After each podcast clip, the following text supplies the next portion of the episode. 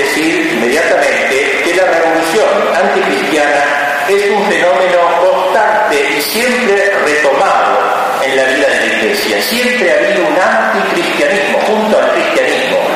Así como esto ya empieza desde la, época de Cristo, frente al mismo Cristo, se ha erguido el anticristo, en última instancia, y esto entonces se nota ya en el Evangelio, sobre todo leyendo el relato tentaciones en el desierto, donde el genial Dostoyevsky creyó ver patentizada la esencia misma del gran proyecto satánico de transformar el sentido de la redención. No la redención como la había previsto Dios, que pasa por el dolor, por las calumnias y por la sangre, sino la redención fraguada, la pseudo redención fraguada por el demonio que pasa por el bienestar terreno del pan multiplicado, por el aplauso de los hombres al ver a su Mesías arrojándose osadamente desde el pináculo del templo, y sobre todo por el dominio del universo logrado al precio de la idolatría. Todo el mundo te daré si postrándote me adorares. Podría considerarse toda la pero decidido caminar desde Belén al Calvario. Espléndidamente dice Santo Tomás que si el Verbo tomó carne fue para contar con una materia que ofrecer el sacrificio sobre el altar de la cruz. Pues bien, todo el intento del demonio se resume en su decisión de interferir en ese trayecto, insinuándole a Cristo una salvación que no pase por el Calvario. Dice el Evangelio que cuando Jesús predijo en cierta ocasión que sería burlado, escupido y condenado a muerte, se le acercó Pedro y comenzó a reprenderle. Reprendía a Jesús porque no quería presentarse como un Mesías glorioso, triunfante en este mundo, solucionador de los problemas de la tierra, como lo soñaban los judíos materialistas. Y por eso respondió a las palabras de Pedro con una expresión durísima, pocas veces oída del labios de Cristo, apártate de mí, Satanás, le dijo a Pedro, porque tus caminos no son de Dios, sino de los hombres. No era el camino estrecho que lleva al Gólgota, sino el ancho camino de Satanás que desemboca en la perdición. Pero el demonio no cejaría en su intento. Cuando Cristo estuviera clavado en la cruz, los circunstantes gritarían que baje de la cruz y creemos en él. No se ve, el demonio insistió hasta el fin, en que Cristo renunciase a los clavos y a la corona de espinas. Pues bien, las tres tentaciones del desierto expresan, como lo veo muy bien Dostoyevsky, de una manera acabada, lo que San Pablo denomina el espíritu del mundo, impresencia de la revolución anticristiana. El mundo, en el sentido peyorativo de la palabra, ese mundo puesto todo bajo el maligno, como dice el Evangelio, más que un conjunto de personas malvadas que pueden encontrarse en tal o cual lugar, es una atmósfera. El espíritu del mundo es una especie de materia colorante un sistema que no se deja así con facilidad. No puede ser condenado porque no es una persona el espíritu del mundo, no es fulano de tal, pero vive en medio de las personas. Es una atmósfera, es algo que respiramos. Hoy lo respiramos por la televisión, por los diarios, por los criterios. No es una persona, sin embargo, pareciera que tuviese una inteligencia y una voluntad. Pareciera que escondiese detrás de sí a un inspirador. Y así es en realidad, porque detrás del mundo, de este espíritu del mundo, hay una persona que lo engendra, el demonio. El, demonio, el mundo es el aliento, el aliento de Satanás. No se debe penetrar chocando, sino insinuándose sutilmente, sobre todo entre los cristianos, entre los católicos. Es el universo cerrado a la gracia, es el universo horizontalizado, el espíritu embotado para todas las cosas de lo alto, cerrado a la verticalidad, que vive como si Dios no existiera y que afirma haber hecho la experiencia en el mundo moderno de que se puede vivir sin Dios. Quien respira este hábito experimenta a veces una perversa seguridad, se siente seguro en este mundo. Es un estado tranquilo, digamos, en medio de la inmanencia, este juzgarse ciudadano definitivo de este mundo y que constituye una especie de remedio terrible de la posesión diabólica. Podría decirse que el espíritu del mundo se condensa todo esto en las imprecaciones que Jesús lanzará tras proclamar las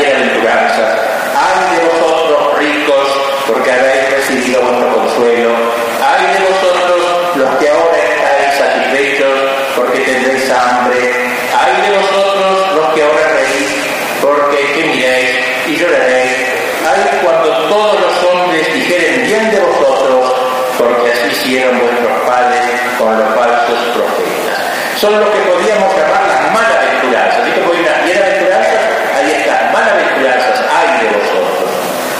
La burla de la sabiduría del mundo que hace Cristo, la sabiduría de esta falsa sabiduría del mundo, la condena del paraíso en la tierra, el desmentido al satánico te daré todo el mundo si postrándote me adorarás. Hemos de decir que mientras dure el mundo, habrá mundo en este mal sentido. Ninguna época ha podido eliminar del todo el espíritu del mundo. Pero no siempre dicho espíritu tiene el mismo poder. Ha habido épocas en que el mundo era menos mundano, en que el ímpetu vertical era reconocido y valorado en la sociedad. Una época en que las realidades temporales se dejaban impregnar por el Evangelio. Una época donde los hombres sentían la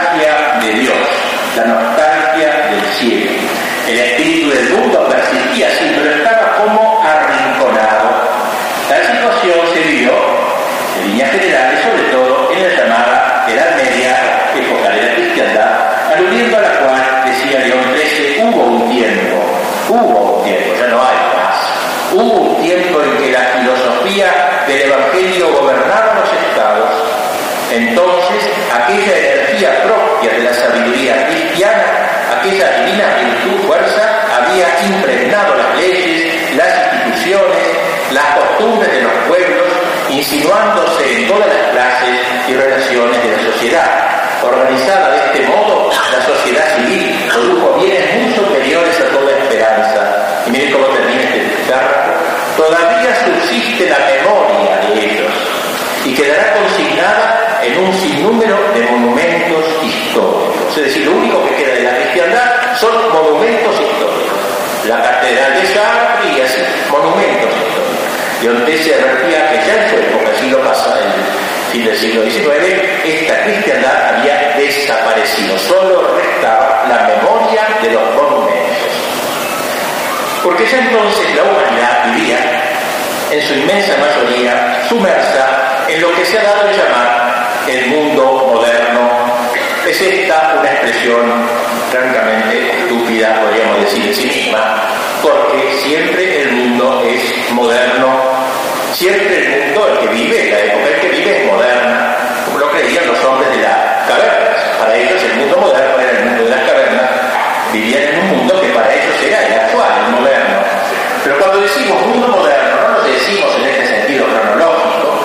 es una expresión de contenido de valorativo que implica una visión muy particular de la historia, muy definida de la historia. El mundo moderno, como llaman los papas del siglo XX, la primera parte sobre todo del siglo XX, el mundo moderno es la encarnación del espíritu del mundo, de lo que hemos llamado antes esa atmósfera, eso que se mete, esa cosa difusa, esa materia colorante, pues se ha coloreado, se ha difundido, ha penetrado en las mentes, en las conciencias del hombre de nuestro tiempo, el espíritu del mundo creando este que llamamos mundo moderno. El Papa Pío XII y luego así varios pensadores actuales han expuesto con gran claridad las tres grandes etapas que hasta estos pocos momentos, poco tiempo ha, eh, han vivido, transitado este mundo moderno. A partir del fin de la Edad Media comienza un gran proceso de declinación de la sociedad, comienza una gran revolución anticristiana. Eh, comienza y se inicia el primer paso, lo franqueó la reforma protestante que si bien no negó a Dios,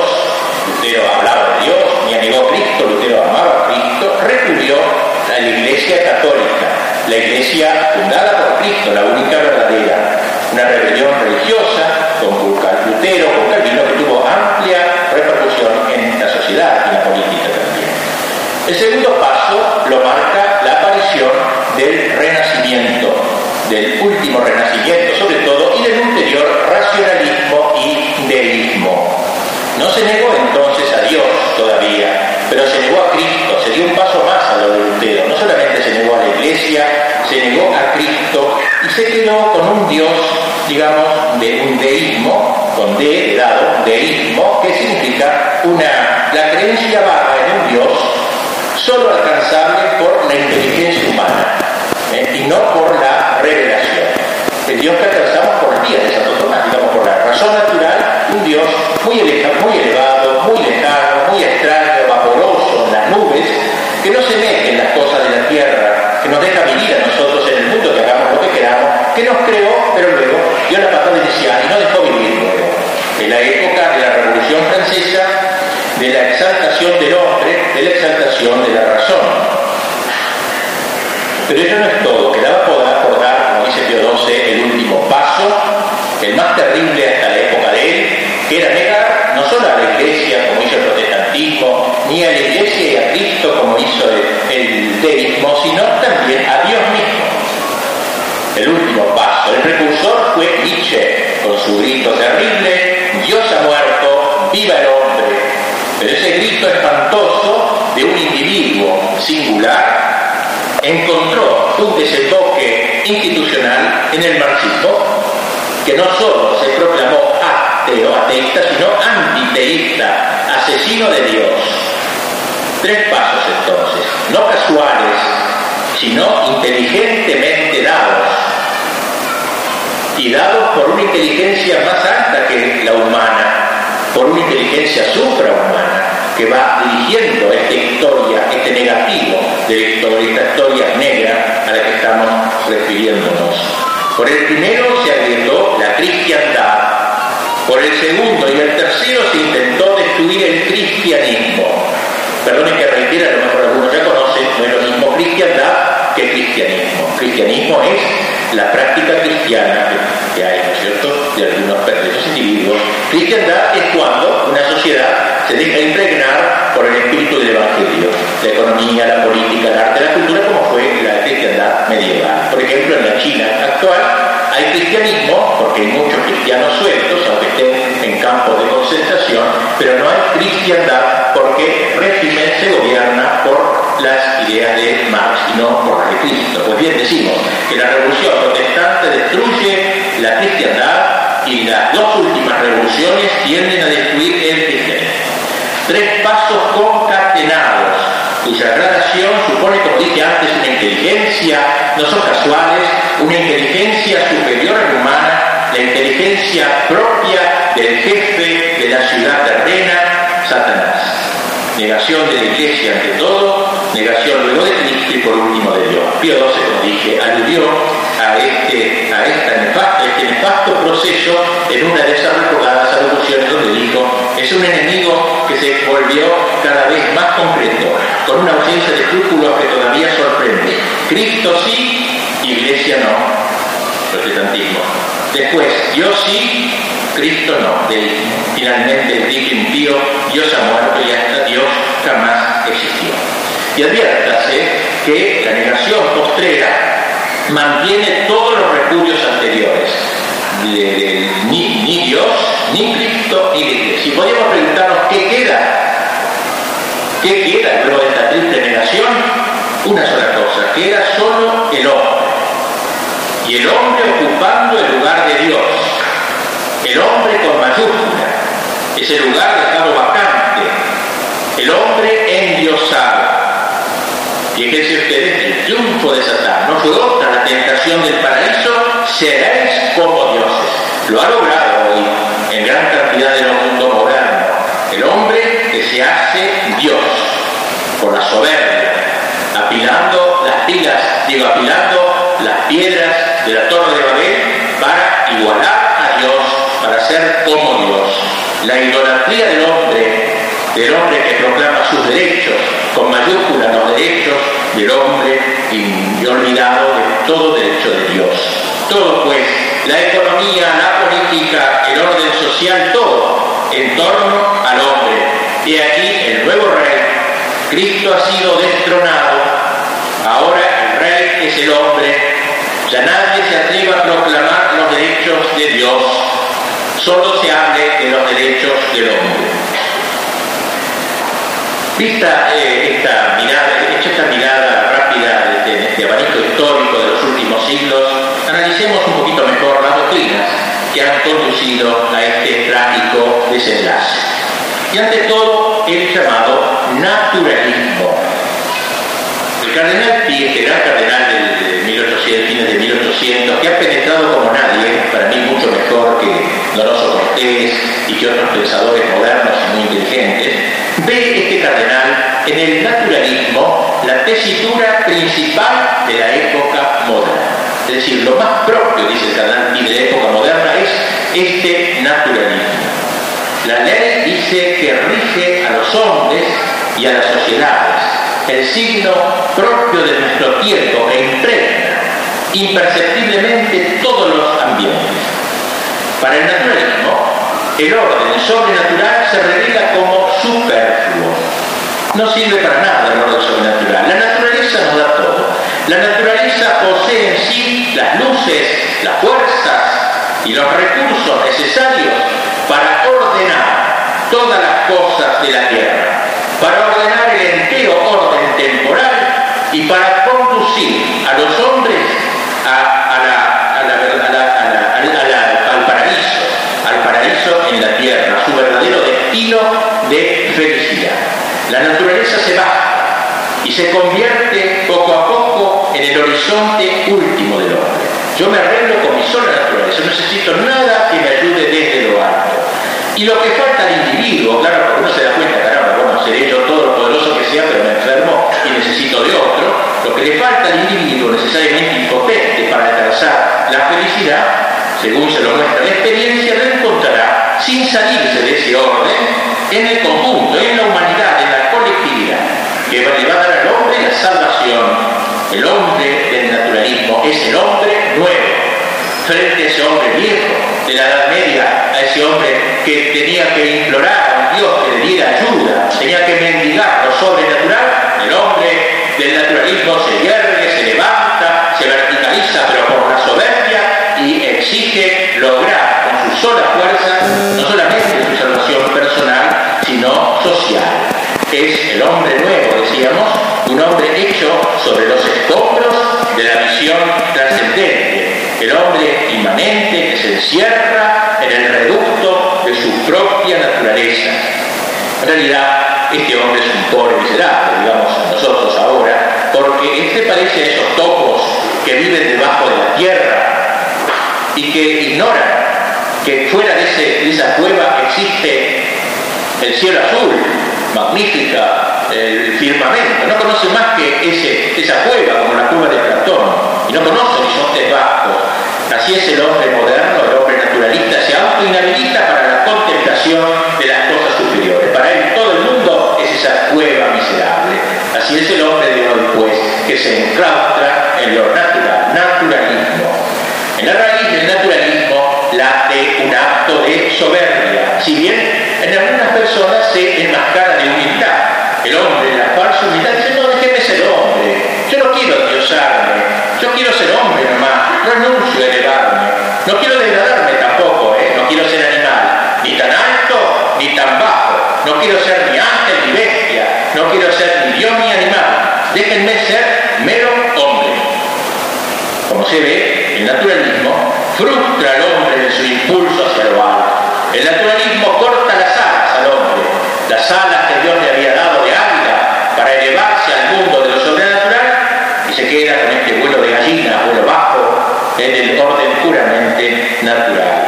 Ese hombre que ha renunciado a tomar lo que decía San Pablo, ese bonus gloria, ese peso de gloria que es la gracia, que es la gloria del cielo que nos promete Dios y se aplica, aplica así de la verdadera grandeza. Dios lo había invitado a las bodas de su hijo, Dios lo había convidado a participar en la vida divina, haciéndose como Dios por la gracia y el hombre, con la excusa de afirmar su ser natural, se contenta con las migajas del banquete, se rehúsa a semejante dignidad. Esto me parece que debemos eh, darle mucha importancia porque para mí el naturalismo es lo más importante que pasa hoy también, ¿eh? aunque sea una corriente aparecida en el siglo XVIII como tal en su comienzo, pero está plena vigencia. Y el naturalismo se revela como la antítesis del cristianismo. Si tuviéramos que decir, dígame señor, ¿hay algo contrario al cristianismo? Yo le contestaría, sí, el naturalismo. Yo no veo nada más contrario al cristianismo que el el misterio central del cristianismo, ¿cuál es? la encarnación del verbo. Como dice con tanta belleza los padres, Dios se hace hombre para que el hombre se haga Dios. Eso es el cristianismo, eso y no otra cosa, nada más que eso. Dios se hace hombre para tomarlo de la mano y elevarlo de lo natural a lo sobrenatural. Dios se hace hombre para que el hombre se haga Dios. El fin del cristianismo no es sino la elevación del hombre al orden sobrenatural. Y es como dice el cardenal y si se quiere buscar, dice la primera y la última palabra del error contemporáneo, se advertirá con evidencia que lo que se llama espíritu moderno no es sino la reivindicación del derecho de vivir en la pura esfera del orden natural. Y así entonces, cerrándose el naturalismo al misterio de la encarnación del Hijo de Dios, al misterio del descenso que se hace ascenso oponiéndose a la adopción divina del hombre, el naturalismo busca herir al cristianismo no solo en su fuente, sino en todas sus derivaciones, rechazando al cristianismo eh, la penetración de lo sobrenatural en todo el orden natural, en las sociedades, en la política, en la economía, en el arte, en la cultura, en todo el orden. El naturalismo, como ven revela su origen satánico, abiertamente satánico. El pecado de Satanás consistió precisamente en no haber aceptado la elevación sobrenatural, en haberse abroquelado en su naturaleza creada, tan excelente por cierto, pecado de narcisismo, de mirarse para adentro, de éxtasis, pero no hacia Dios, sino hacia adentro. Esta sería la primera corriente, digamos, del mundo moderno, el naturalismo, que tiene como dos derivaciones, primera de esas derivaciones más notables es el llamado racionalismo, que es otro de los canones de la revolución anticristiana, pero el racionalismo es hijo del naturalismo. Esa naturaleza en la que el hombre el naturalismo se encastilla y en la que se arma contra Dios es ante todo la razón. La razón. Admirable es sin duda la razón del hombre, hecha imagen, hecha semejanza de Dios. Pero el hombre, narciso, incansable, sigue siempre mirándose a sí mismo, diciendo qué grande que soy, qué magnífico que soy, ¿eh? y no mira la razón una huella de la inteligencia divina. La razón del hombre independiente de Dios. Mira el reflejo sin atender al sol que lo produce. No resulta un hecho fortuito que la exaltación racionalista llegase hasta la idolatría, eh, hasta el paroxismo en la adoración de la diosa razón. Como saben ustedes, en la Revolución Francesa sacaron a la Virgen de Notre Dame, Notre Dame significa Nuestra Dama, Nuestra Señora de la Catedral de París, y pusieron una prostituta, eh, a la cual se alzaba como la diosa razón. Esto es un hecho, una farsa, ¿no? Payasesco, pero en lo que significa tiene importancia. Aunque no arribemos hoy a un extremo tan impresionante, el presupuesto indiscutido es que cualquier doctrina que reconozca una autoridad diversa de la razón se deshonra a sí misma. Y es una nueva forma de naturalismo, ¿eh? naturalismo en la inteligencia, en el campo intelectual, el naturalismo. El hombre, dotado de razón, se convierte en la luz de su propia inteligencia y en la norma de su propio hogar, de que nadie le enseñe otra cosa. Él no necesita de nada con la sola razón. En la época que dominó más cruda y explícitamente el racionalismo, eh, la Revolución Francesa en ese tiempo sobre todo, eh, el nombre de filósofo, entre comillas, constituía un signo de reconocimiento de la mentalidad iluminista de la enciclopedia. Cardenal Pi se la agarra con estos pseudo filósofos y les dice, ¿cómo llamar hombre razón? Vosotros dice no soy filósofos. Y cita a San Atanasio, ¿cómo llamar hombre racional a quien prohíbe su razón conocer al verbo que es la razón del Padre? ¿Cómo calificar de filósofo, es decir, de amigo de la sabiduría, a quien no quiere saber nada con la sabiduría eterna que ha bajado la tierra, dice el cardenal? Un racionalismo semejante es una forma de idolatría, de autoadoración del hombre. El hombre pone su presunta sabiduría en lugar de la eterna sabiduría de Dios. Tal es esta segunda gran eh, corriente, eh, el naturalismo, que sería la cara intelectual del racionalismo, la cara intelectual del naturalismo, la cara intelectual del naturalismo, la independencia, la emancipación de la razón, y aquí su máximo. Otra expresión del naturalismo es el liberalismo, tercera, tercer jalón de la gran revolución anticristiana, muy unido, todo está ligado entre sí, pero por razones prácticas hay que distinguirlo. El liberalismo, refracción del naturalismo también, pero esta vez en el campo de la política sobre todo. Históricamente, la erupción del naturalismo en el ambiente intelectual europeo coincidió con la aparición de la figura del burgués. La figura del burgués es la gran figura de la Revolución Francesa, así como la del proletario es la gran figura de la Revolución Soviética. El burgués. Y el burgués era precisamente el hombre liberal, el hombre que quería liberarse de toda religación, de toda atadura. Entre los diversos eslogans que la revolución anticristiana hiciera circular, ninguno más atractivo, ninguno más atrayente que este de la libertad. Liberté, liberté, liberté, decía los franceses y nuestro himno ha repetido libertad, libertad, libertad. Libertad de pensamiento, libertad de prensa, libertad de religión. Es un eslogan atractivo. De por sí, la palabra liberal es una palabra noble, no es una mala palabra la palabra liberal. Santo Tomás llamaba liberal al hombre generoso, desprendido, que estaba precisamente libre de atarse, como lavado, que se ata las cosas. El hombre dadivoso, generoso, liberado de sus propias posesiones, capaz de dar, capaz de darse. No merece, por cierto, este, este honroso calificativo los que se apartan de la verdad, ya que según la palabra de Cristo, solo la verdad nos hace libres. La libertad verdadera es inseparable de la verdad. Por eso los liberales, al romper con las religaciones ennoblecedores que juzgan tiranizantes, acaban por ser esclavos de sus propias pasiones.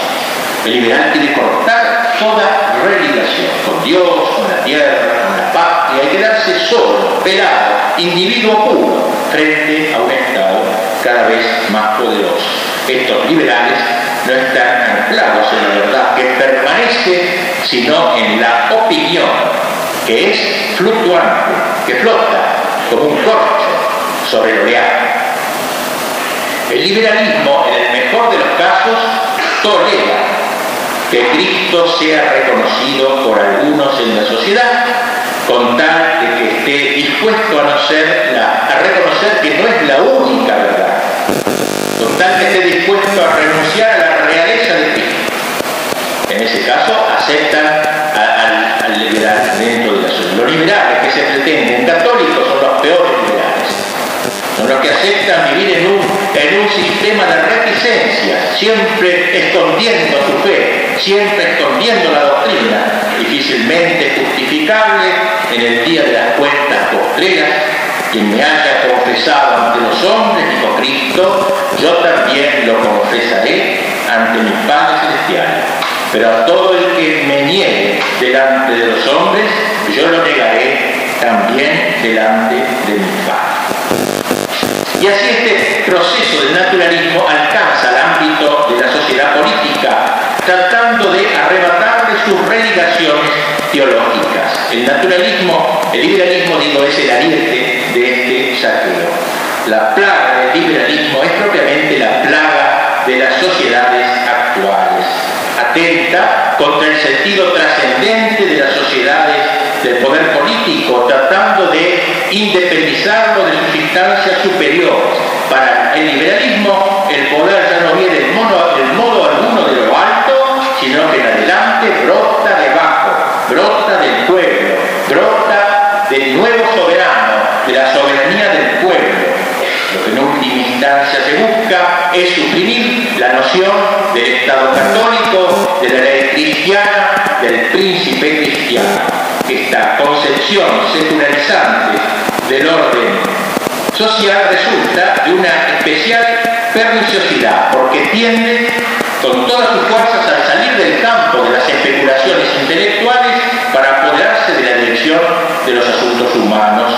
El error naturalista entonces, cuando se refracta sobre la política por medio del liberalismo, busca ser reconocido como un dogma social, una nueva religión, la religión liberal, tratando de convertirse en ley de los estados, en el principio último del mundo moderno. Y así, el edificio del naturalismo filosófico encuentra su coronamiento en el naturalismo político, es decir, en aquel sistema según el cual el orden civil y social no tiene relación alguna de dependencia con el orden sobrenatural.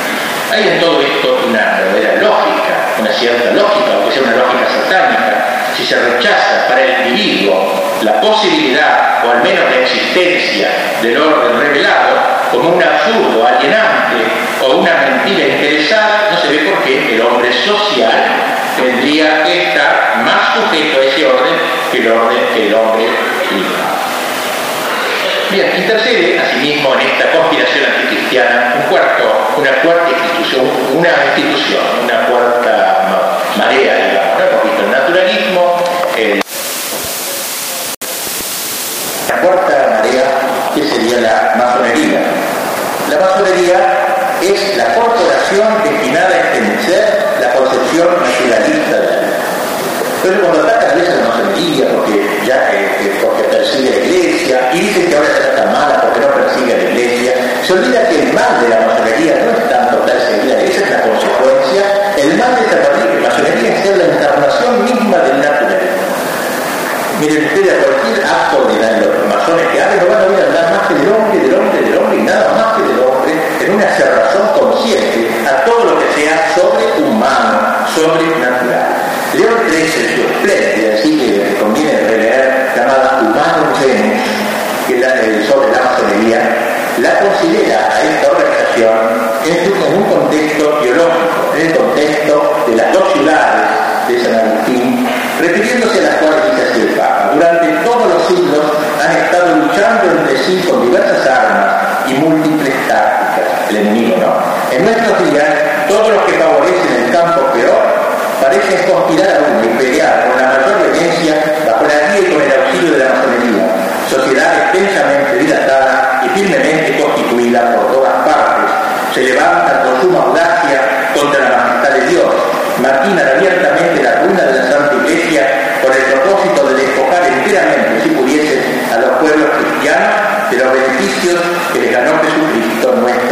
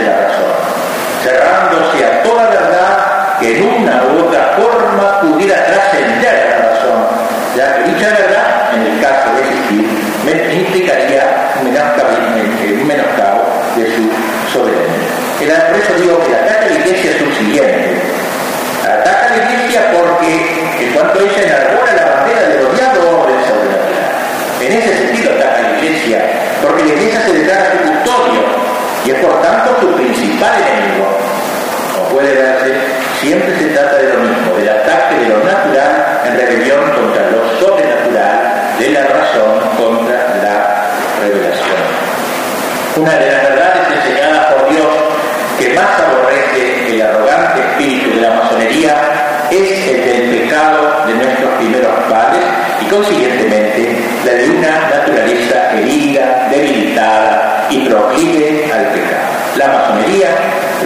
proclamando gozosamente la integridad de la naturaleza humana, pone en ella el único principio regulador de la justicia personal, burlándose de quienes afirman la necesidad de dominar los propios instintos desordenados y pasiones desordenadas que no existen para masones. El hombre es naturalmente bueno. Se trataría de una nueva y sutil forma del viejo pelagianismo que decía que el hombre por su sola fuerza puede salvarse. Masón dice el hombre por su sola fuerza, toda razón puede lograr la felicidad personal y social. El naturalismo entonces, doctrinal y moral, que inspira el entero quehacer de la masonería, tiene como lógico consecuencias en el orden social, sobre todo en el ámbito de la política, donde trabaja por regular todo el influjo de la iglesia, del magisterio de la iglesia, todo, liquidar todo resto cristiandad que pudiera quedar. La idea que los masones se hacen de la vida ciudadana coincide puntualmente con la doctrina liberal de la política. Ello no es extraño, ya que el liberalismo es el hijo predilecto de la masonería, es la concreción del naturalismo masónico en el campo de la política. León XIII, adelantándose en cierta manera a lo que la historia confirmaría con los hechos, enseñó que la masonería, al engendrar el Estado liberal, preparaba el camino al socialismo marxista. Dice así el Papa, estos cambios y estos trastornos son los que buscan de propósito muchas asociaciones comunistas o socialistas. La masonería, que favorece en gran escala los intentos de estas asociaciones y coincide con ellas en los principios fundamentales de su doctrina, no puede proclamarse ajena a los propósitos de aquellas. Es interesante ver que el comunismo brota de libre medida que parece original, pero ya dijo el Papa apenas nacía el comunismo, según el mismo León XIII, la masonería es tan perniciosa para el Estado como para la religión, es decir, tanto para la cristiandad como para para el cristianismo. Refirámonos ahora, vamos consumando esta charla, a otro de, los, de, las, otra de las corrientes anticristianas o de los valores anticristianos de nuestro tiempo, cuál es el marxismo. El marxismo no es inteligible a la mera luz de postulados políticos, sociales y económicos. El marxismo, punto final, hasta hace poco, ¿no? El gran proceso de la revolución anticristiana, es ante todo una religión. Esto tenemos que darlo en cuenta. Es una religión invertida. El odio teológico es lo central del marxismo, cuyo verdadero fin es la erradicación del nombre de Dios de la faz de la tierra propone también una economía, una política, una educación determinada, pero lo principal es aquello, siendo esto su refracción en el orden temporal. Berliayev, ese gran pensador ruso, que era comunista y luego vio la maldad del comunismo, escribió, el comunismo pretende, dice, ser una nueva religión y exige para su realización grandes reservas de energías religiosas y una fe ilimitada. El ateísmo comunista no es un movimiento laico, exige la adoración religiosa del proletariado como pueblo elegido de Dios. El comunismo crea una nueva moral, que no es ni cristiana ni humanitaria, posee una teología ortodoxa, crea su propio culto, por ejemplo el culto de Lenin, su propio simbolismo, su fiesta, el bautismo rojo, los funerales rojos. El comunismo posee sus dogmas, obligatorios para todos, su catecismo, condena las herejías y excomulga los herejes. Este carácter religioso del comunismo encuentra un terreno propicio en el alma del pueblo ruso, en el alma religioso del pueblo ruso, y así dice el pueblo ruso, ruso pasó de una edad media a una nueva edad media, una edad media cristiana, de golpe pasó sin pasar por el Renacimiento la etapa del Occidente a una edad media marxista. En la, en importación religiosa del comunismo se advierte un influjo judaico del mesianismo judío temporalista, solo que el Mesías no es acá una persona, sino una clase, la clase de Oriente, exenta de pecado, la clase proletaria, la víctima de todas las injusticias, la única capaz de salvar no a Rusia, sino al mundo entero, proletarios del mundo unidos. El proletariado tiene una misión especial que cumplir en el mundo, está llamado a ser el Mesías, a traer la felicidad, el paraíso en la tierra. Marx era judío eh, y por eso una gran importación cristiana invertida, eh, eh. El nuevo Mesías será su parucía de gloria y majestad eh, cuando el triunfo total de la dictadura del proletariado. Así que el marxismo, este último jalón revolución anticristiana, profesa una fe concreta, un credo, una cosmovisión que lo lleva a la lucha, al combate, a la cruzada contra las religiones, particularmente contra la cristiana. Por cierto que también el liberalismo combate el cristianismo, o al menos, digamos, trata de arrinconarlo, pero claro, hay una distinción entre la lucha antirreligiosa de la Revolución Francesa, del Iluminismo, y la lucha antirreligiosa del revolucionaria del comunismo. La primera lucha es la del pensamiento burgués, la segunda lucha es el de una verdad afirmada con carácter dogmático.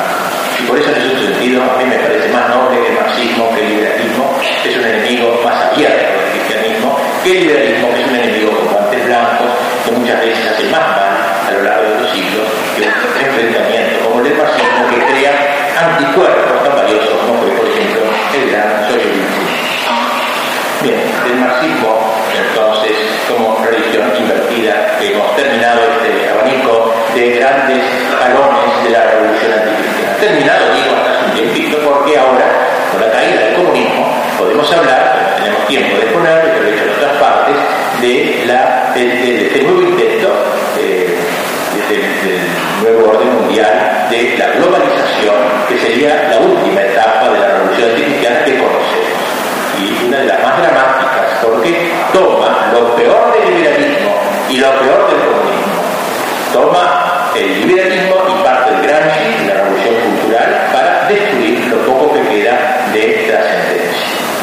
Lo dicen claramente los pensadores que han hablado sobre lo en qué consiste el nuevo orden mundial, principalmente Fukuyama, que escribió un libro sobre este tema, que es el nuevo orden mundial, en donde prácticamente queda bien en claro que lo que se quiere es instaurar el paraíso.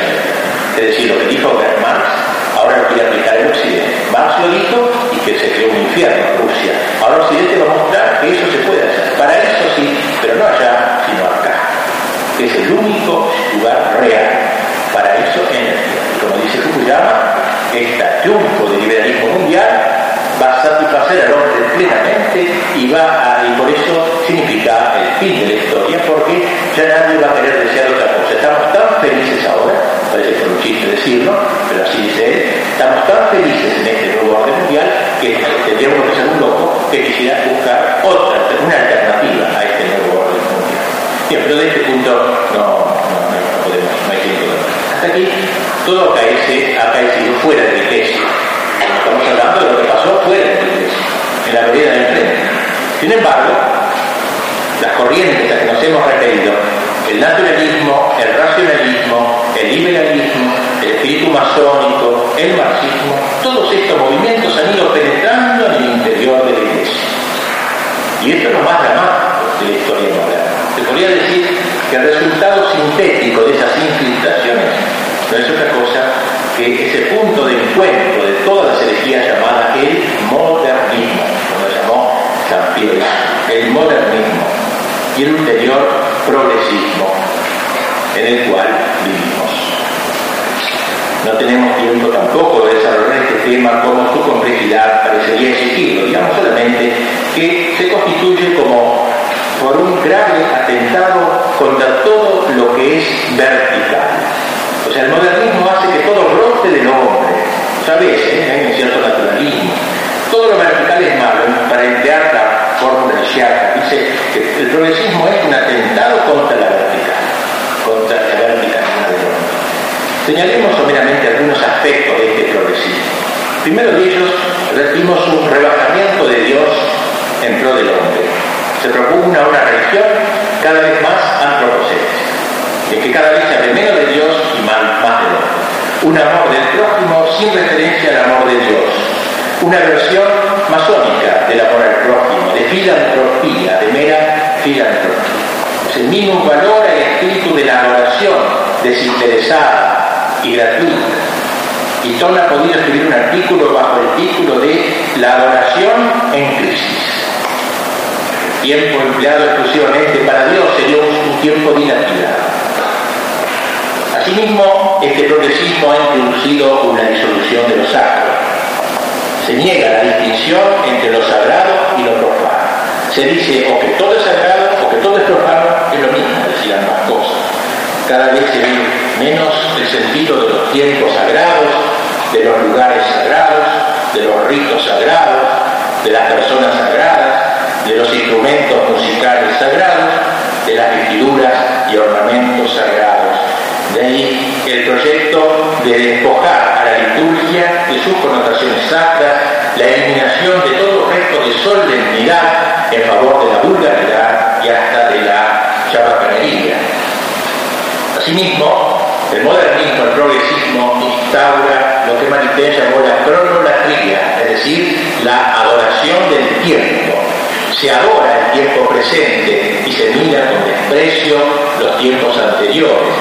No es la verdad la que juzga la historia, sino la historia la que determina cuál es la verdad. Y la historia moderna ha determinado una nueva verdad. La llamada apertura al mundo se entiende no tanto como un diálogo de salvación, cuanto como mimetización o una mundanización, una marcha al secularismo una disolución en el mundo, una pérdida de identidad cristiana, la identidad, la traición de nuestro deber hacia el mundo, a eso se le llama a veces apertura al mundo. En fin, el modernismo tiene otros, otros aspectos, último de los cuales podríamos señalar eh, la rebelión contra la escatología, es decir, contra el fin de los tiempos.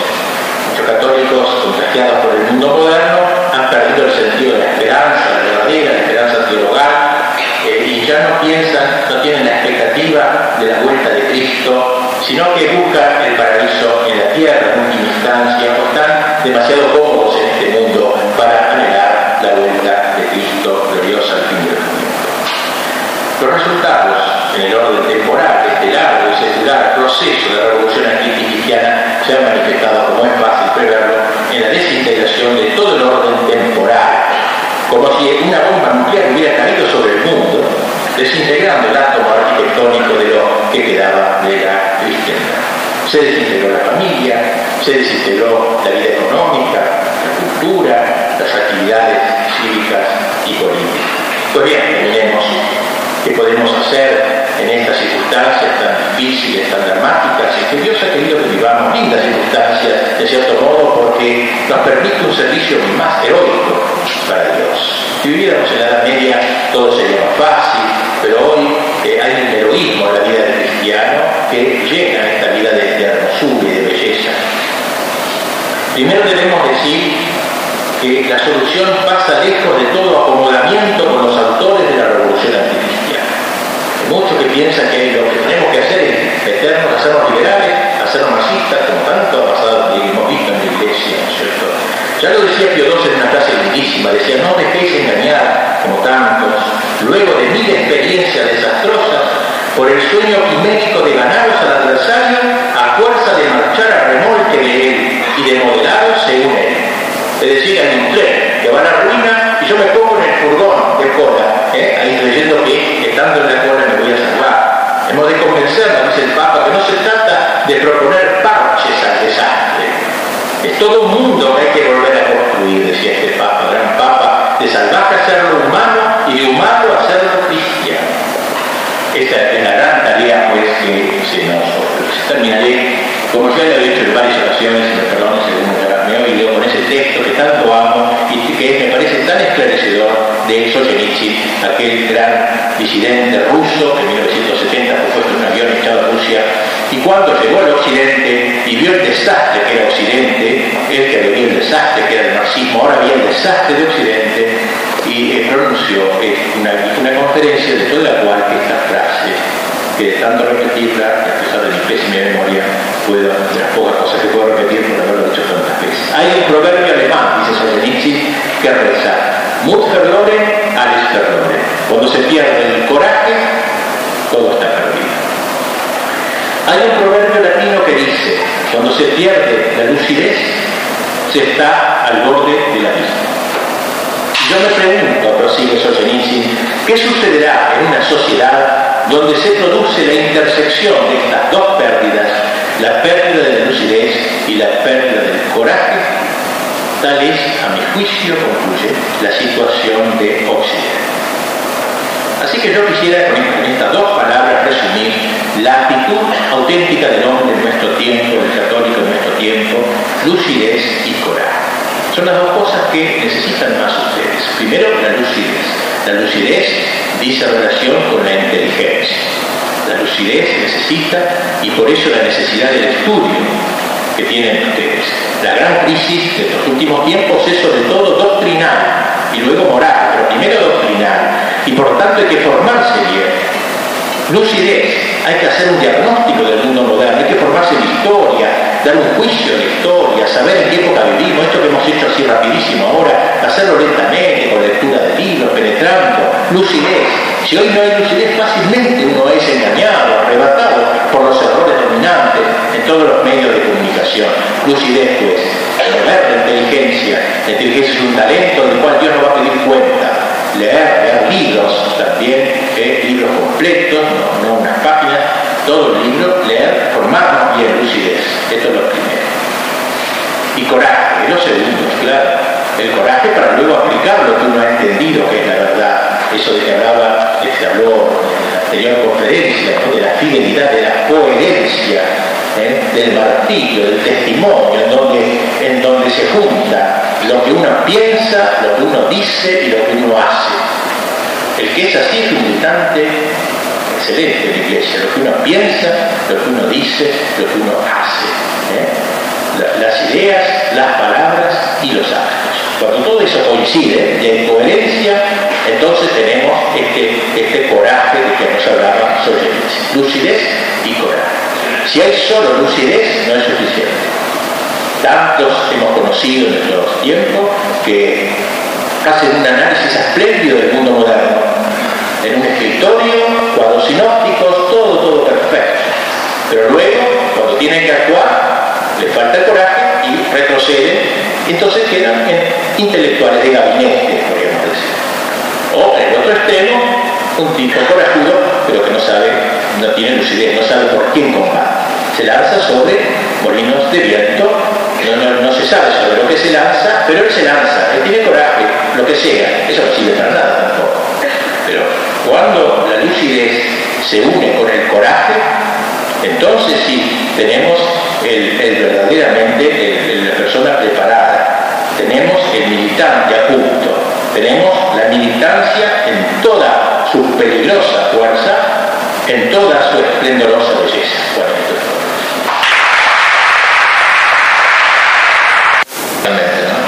El neomarxismo es una cuota del nuevo orden mundial. Eh, hay una, no sé si era Portatiero, uno de estos pensadores eh, granchianos que hay, creo que hablaba de eso, ¿no? Como y, y, Fukuyama, que es el liberal por excelencia, dice que uno de los padres de su pensamiento, bueno, Hegel, Kant y todo, pero Marx también. Entonces es un marxismo lavado, blanqueado un poquito, con guantes blancos, Pero esa es la idea, ¿no? Porque lo que en realidad debemos ver, creo que ha sido un gran error en los católicos en los últimos tiempos, eh, haber enfocado todos los cañones nuestros, cañones materiales y morales, contra el comunismo, creyendo que el comunismo era el mal, el mal, no un mal, sino el mal. Y hay así muchos buenos cristianos, con buena voluntad, se han aliado con, Estados Unidos, por ejemplo. Y no se daban cuenta que Estados Unidos y la Unión Soviética eran dos polos de la ciudad del mundo en esta lucha, este enfrentamiento de que habla De las dos ciudades, de la ciudad de la ciudad del mundo. La ciudad del mundo entonces, pienso estaba formada por el bloque eh, occidental y por el bloque soviético, era una unidad. ¿Por qué digo que es una unidad? Por muchos motivos, ¿no? pero sobre todo porque tiene denominadores comunes, el imanentismo, el hedonismo, todo el imanentismo. Gramsci dice que la quinta esencia, yo lo dijeron esta mañana, del, del marxismo es el espíritu de inmanencia, es decir, inmanere, el hombre que permanece en esta tierra como si fuera su patria final. Esto lo ha dicho más, como dijimos antes, pero lo aplica al occidente. El imanentismo, pues, es la quinta esencia del comunismo, no las cuestiones económicas, proletarias, ni nada de eso. Lucha de El imanentismo. Entonces, este sería el nuevo marxismo, un marxismo diluido, ¿no? Y que se ha hecho como un cóctel con otro. Y me parece a mí, esto lo que salgo del tema, que la gran eh, fórmula moderna, todos los estados, me parece visto Europa, visto nuestra patria y otros países, es una mezcla de capitalismo liberal, salvaje, y de la cultura surda, izquierdista. Este es el encuentro que se va a realizar. En Argentina, por ejemplo, en la época, por ejemplo en España, en la época de Felipe González, él era socialista. Él cantaba en la internacional con el puño en alto. Lo sigue cantando en la reuniones con el puño en alto. Y era totalmente liberal en economía, era un capitalismo más totalmente salvaje. O sea, y por otra parte, todo el campo de la cultura era eh, comunista, era soviético, digamos, era zurdo. Hasta el punto de, y, o sea, había que cambiar España, como dice Gramsci, el modo de pensar el sentido común. Hasta el punto de que un ministro de, perdón la frase, pero los españoles son muy directos para hablar, dice, vamos a cambiar España de modo que no, no la conozca la madre que la parió. Eso lo dijo públicamente en una conferencia. Pero eso lo ha logrado, si ha hecho una revolución cultural con una economía liberal total.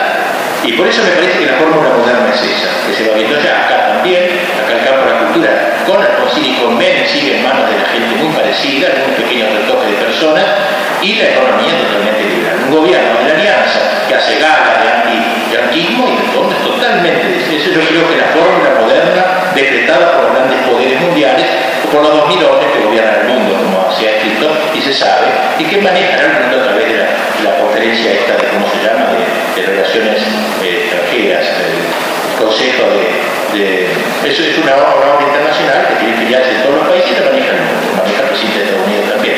Esta va llevando la historia, por eso, por eso pasa que todas partes estallan los mismos problemas a la vez. ¿Qué sé yo? Problemas pequeños, pero a la vez en todos lados. En todos lados del aborto, en todos lados del divorcio, sí.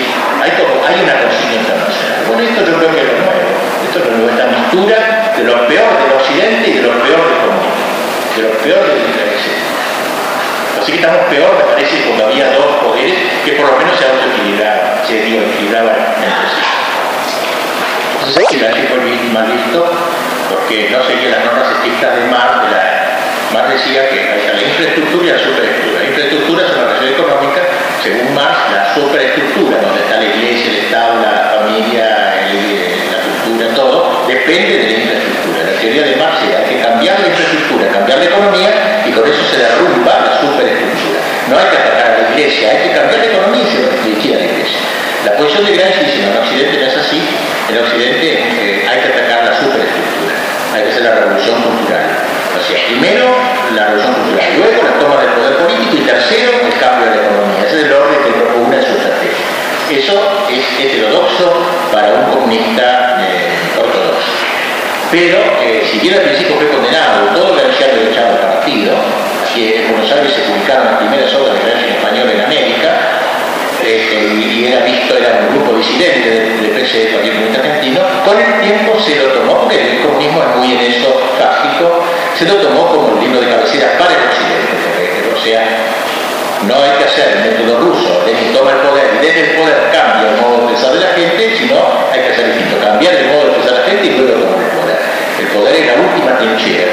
Y las trincheras culturales son las que deben ser tomadas una a una hasta lograr una estrategia que puede durar 100 años este, cambiar el modo de pensar y solo después y lo último tomar la casa rosada, digamos, en O sea, fue visto como heterodoxo y luego, ahora si estaban en Rusia lo mataban, los heterodoxos, la época de y todo, a veces lo marginaban, cuando digo que eh, los perseguían como no quiere decir que necesariamente los matasen, los radiaban, menos los podían matar.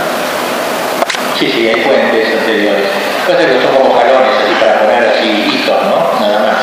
Pero claro, si uno tuviera que el mismo Gramsci, como detalla el origen del marxismo, detalla otras cosas, la economía liberal inglesa, otros elementos que no podría tomar, pero para hacer estos tres momentos y dejarlo más Claro, Oca mi padre, decía Lutero. Oca mi padre. Lutero decía eso hablando de Oca, su padre intelectual, ¿no? Decía, sí. O sea, al fin de la Edad Media había grandes fisuras en la sociedad medieval que fueron provocando las decadencias posteriores.